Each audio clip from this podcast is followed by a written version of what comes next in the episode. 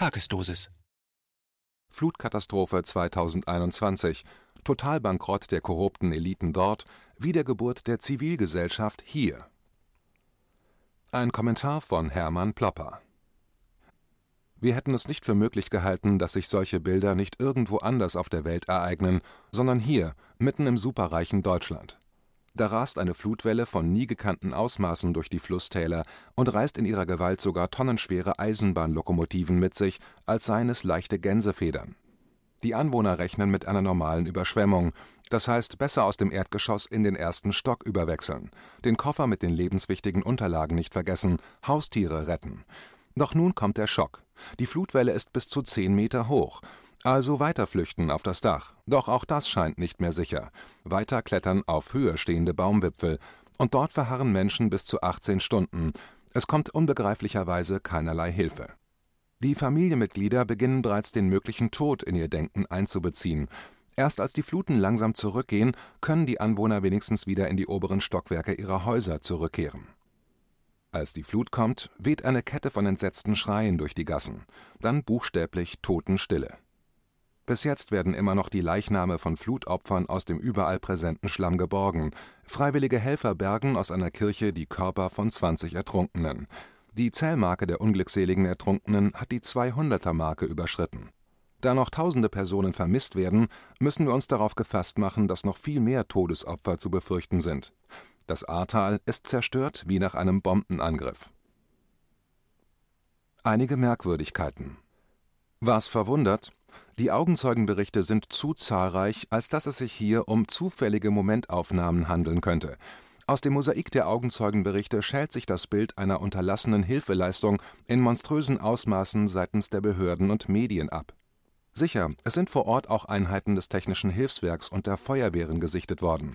Aber das ist eher die Ausnahme als die Regel. An vielen Orten ist offenbar über die Tage keine Hilfe angekommen.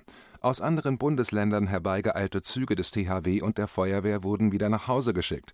Die Hilfsdienste benötigen den Einsatzbefehl der örtlichen Verwaltung, um loslegen zu können. Diese Genehmigung wurde aus unerfindlichen Gründen oft nicht erteilt. Vereinzelt gingen dann Feuerwehrleute in Eigeninitiative an die Unfallorte und halfen als Privatleute. Das Gros der Nothilfe ging von Landwirten und Bauunternehmern aus, die in großer Zahl in das Ahrtal geeilt sind mit ihrem optimal geeigneten Maschinenpark. Das alles geschieht auf eigene Initiative und eigenes Risiko. Doch auch diese hervorragend geeigneten Nothelfer wurden immer wieder in ihrer Arbeit durch Einheiten der Polizei gestört. Maskierte Polizisten in Bürgerkriegsmontur sperrten Rettungswege ab und verlangten von den Helfern die Einhaltung der Corona-Regeln. Die Vertreter der Obrigkeit stören die Rettungsabläufe nicht anders wie besoffene Dorftölpel. Währenddessen wurden Politikdarsteller und Wahlkämpfer wie der nordrhein-westfälische Ministerpräsident Armin Laschet und die noch amtierende Bundeskanzlerin Angela Merkel eingeflogen. Das gewöhnliche Volk wurde von Sicherheitskräften weggeschubst, um das fabrizierte Bild nicht zu stören. Bildstörung erzeugte dann allerdings Kanzlerkandidat Laschet, als er in einer vermeintlich unbeobachteten Situation im Angesicht der Trauernden und der unter den Müllbergen noch verborgenen Toten vollkommen frei von jeglichem Mitgefühl seine Witzchen machte Laschet wird aufgebaut als der warmherzige Volksversteher. Dieses Image dürfte wohl jetzt dahin sein. Es soll auch nicht unerwähnt bleiben, dass Laschets Sohn unrühmlich in Erscheinung getreten ist als Makler von lukrativen Maskengeschäften unter Ausnutzung seiner familiären Nähe zum Landeschef.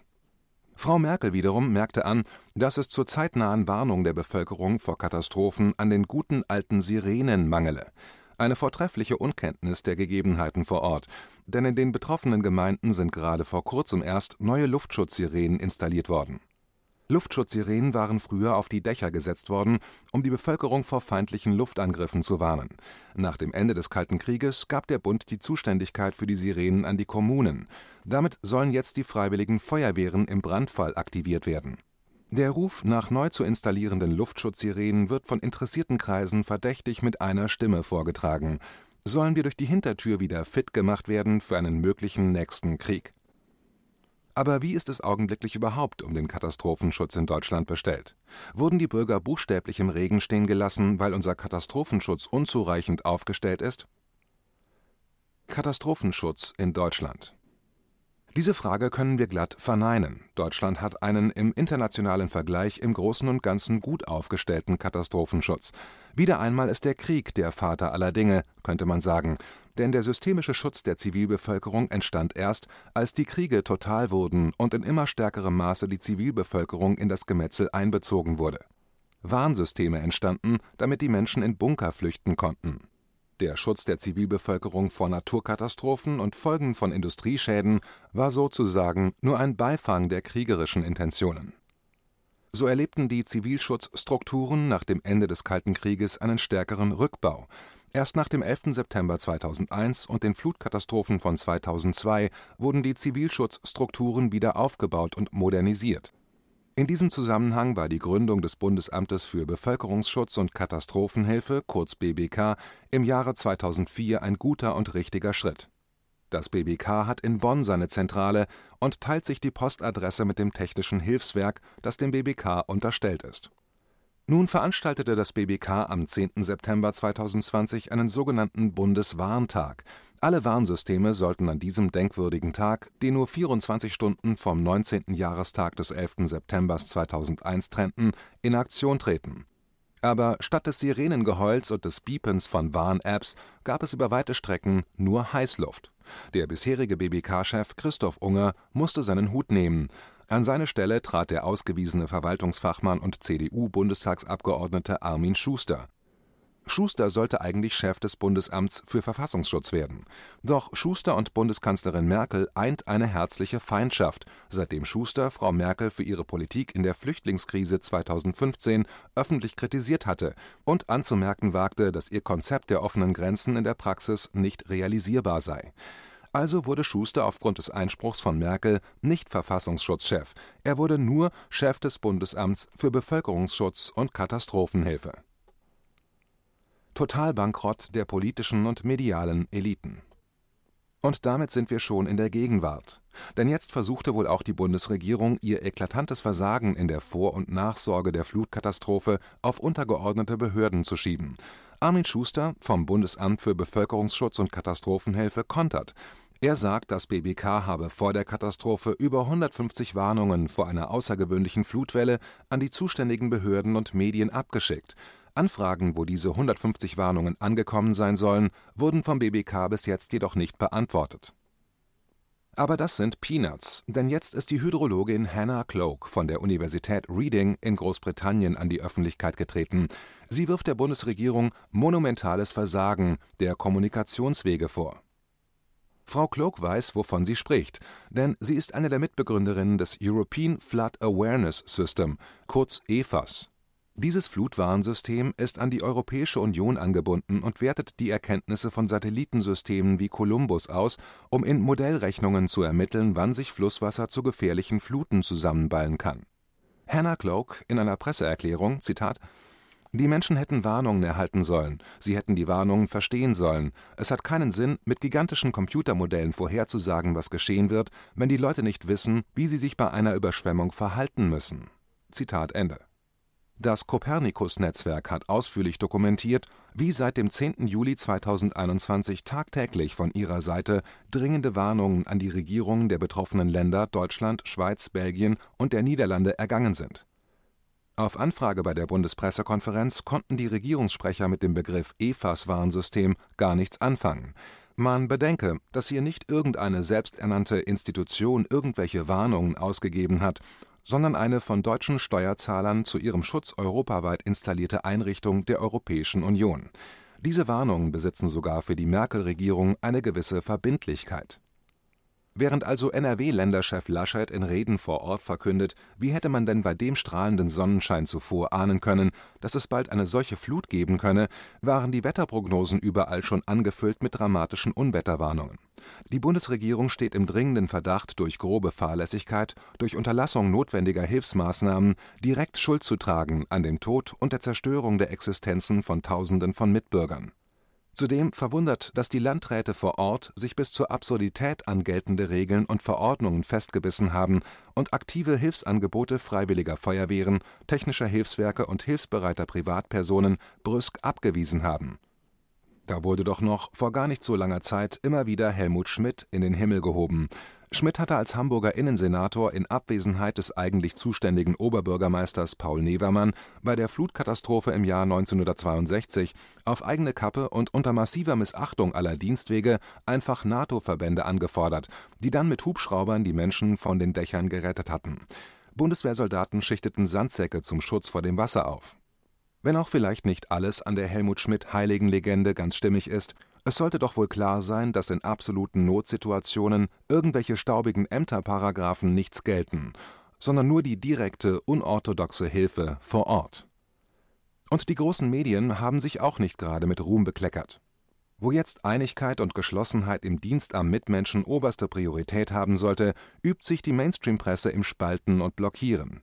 Unglaublich perfide Attacken werden hier gefahren gegen Katastrophenhelfer, die der Ideologie der Pressefritzen nicht passen.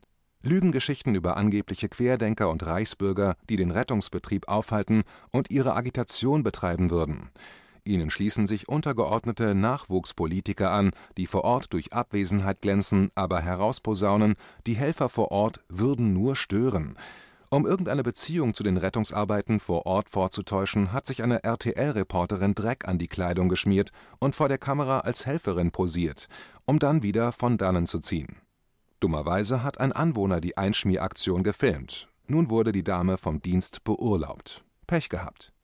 Wer auf eigenes Risiko die Lügenfassade der Mainstream-Medien vervollständigt durch so einen Theaterauftritt, wird dann natürlich nach Hause geschickt, damit diese Panne keinen Imageschaden bei RTL verursacht. Der Fisch stinkt aber auch in diesem Falle, vom Kopf her. Offenkundig nimmt Schauspielerei einen immer größeren Raum in den sogenannten seriösen Medien ein die Bürger vor Ort werden an notwendigen Maßnahmen gehindert, wo immer es geht. Um sich ein Bild von den Schäden zu machen, ohne eigenes Risiko einzugehen, hatten Helfer eigene Drohnen gestartet.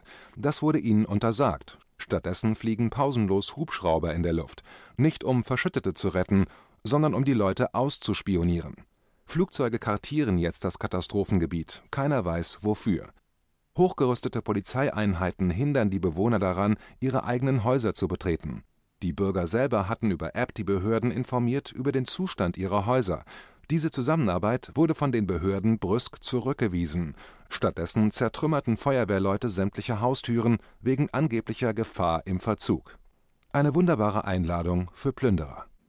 Die Flutopfer müssen jetzt selber noch Wachen abstellen, um Plünderungen zu verhindern. Das ist der totale Bankrott einer selbsterklärten Elite aus Politik und Medien, diese Leute werden seit Jahrzehnten immer mehr von den Konzernen rekrutiert und ausgebildet. Sie sehen ihre Aufgabe nicht in der Pflege des Gemeinwohls, sondern ausschließlich in der Übergabe öffentlichen Eigentums in private Hände. Die neue Stärke der Zivilgesellschaft. Und damit verlassen wir das Feld der schlechten Nachrichten. Nun die guten Nachrichten. Die Bevölkerung hat in eindrucksvoller Weise bewiesen, dass sie die parasitäre Kaste der Polit- und Medienvollstrecker gar nicht braucht. Regierung ist vor Ort nicht präsent. Vor Ort sind neben den Flutopfern lauter hellwache Menschen, die ein Glücksgefühl dabei empfinden, ihren Mitmenschen zu helfen und ihnen eine Freude zu machen. Sie kommen aus der ganzen Republik ins Ahrtal und fragen nicht, was sie für ihre Arbeit bekommen. Von Anfang an dabei Bauern, die trotz der Erntezeit ins Katastrophengebiet gekommen sind. Bauunternehmer, die mit ihren Maschinen den Schutt wegräumen. Dann kommen Unternehmen, die die bei der Bergung kaputtgegangenen Maschinen wieder reparieren und alle wirken vollkommen organisch ineinander, ohne sich groß absprechen zu müssen. Die jahrzehntelange Arbeit der Mainstream-Medien, Hass und Misstrauen zwischen den Menschen zu schaffen durch Horrorpropaganda, ist wie weggeblasen. Das Gefühl kennen die Älteren noch von der Schneekatastrophe 1978 auf 1979 im Norden der Republik. An dieses Gefühl von Solidarität und Zusammengehörigkeit erinnern sie sich mit Tränen der Rührung in den Augen. So kamen mir auch wieder die Tränen, als ich sah, wie LKWs mit Baufahrzeugen aus der ganzen Republik im Ahrtal ankommen. Dieses Gefühl des Miteinanders ist eine gute Voraussetzung, um die Dinge auch auf großer Ebene bundesweit selber in die Hand zu nehmen und die Zerstörer unserer Republik aus der politmedialen Kaste einfach rechts oder links liegen zu lassen. Diese Katastrophe könnte der Anfang einer neuen politischen Architektur in diesem Lande werden. Packen wir es an. KenFM ist crowdfinanziert und unabhängig. Leiste deinen Beitrag zu freier Presse und unterstütze unsere Arbeit finanziell. Wenn du zukünftig keine Beiträge verpassen willst, abonniere den KenFM Newsletter und installiere dir die KenFM App für iPhone und Android. Weitere Informationen auf kenfm.de/support. Hallo Community. In diesem Video möchten wir euch das Thema Bitcoin ans Herz legen. Wir werden euch erklären, was Bitcoins sind, wie man damit bezahlen kann und welche Bedeutung diese Währung für KenFM hat. Viele von euch haben sicher schon von Bitcoin gehört oder nutzen es sogar privat. Wie ihr KenFM mit Bitcoins unterstützen könnt und warum das für uns aktuell sehr wichtig ist, verraten wir euch jetzt. Das ist ein Bitcoin. In Wirklichkeit existiert so ein Bitcoin aber gar nicht. Es gibt ihn nur virtuell im Internet als digitale Währung in einem digitalen Konto. Bitcoin ist eine sogenannte Kryptowährung, die bekannteste weltweit. Man kann damit via Computer oder Smartphone einkaufen, spenden oder sich gegenseitig Bitcoins zuschicken. Bitcoins kann man wie Währungen oder Edelmetalle zum aktuellen Wechselkurs kaufen, verkaufen oder von Freunden zugeschickt bekommen. Einzige Voraussetzung ein E-Wallet, zu Deutsch eine elektronische Geldbörse. Das ist ein Account oder Konto, über das man Bitcoins empfangen oder versenden kann. Wie ihr wisst, nutzen auch wir bei KenFM schon seit ein paar Jahren Bitcoin, damit wir im Notfall auch finanziell unabhängig bleiben können, zum Beispiel von Banken, die uns nicht mehr mögen.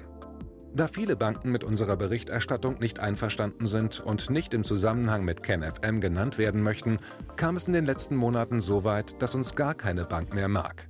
Weshalb wir leider damit rechnen müssen, vom kompletten IBAN-Zahlungsverkehr ausgeschlossen zu werden. Deshalb der Appell an euch, beschäftigt euch jetzt schon mit der Funktionsweise von Bitcoin, damit ihr uns auch im Notfall trotzdem weiter unterstützen könnt. Alles, was ihr dafür tun müsst, ist, eure bisherige Unterstützung in Euro einfach in Bitcoin an uns zu senden. Dazu legt ihr einfach eine kostenlose E-Wallet an, wandelt einen Betrag eurer Wahl in Bitcoin um und sendet uns diesen an unseren Bitcoin-Account. Den Link findet ihr unter jedem unserer Beiträge sowie unter diesem Video. Alternativ dazu könnt ihr aber auch diesen QR-Code mit eurem Smartphone scannen. Übrigens, eine detaillierte Schritt-für-Schritt-Anleitung haben wir zum Nachlesen für euch schon einmal vorbereitet. Ihr findet sie auf canfm.de/bitcoin. Ob Bitcoin oder Kryptowährungen wirklich die Zukunft des Geldes sind, wissen wir nicht. Aber vielleicht ist das bald unsere einzige Option, so unabhängig wie möglich und vor allem ohne Bankkonto für euch in Zukunft weiterhin freien und unabhängigen Journalismus machen zu können. Wir hoffen sehr auf eure Unterstützung und sagen jetzt schon tausendmal Danke. Euer Team von KenFM.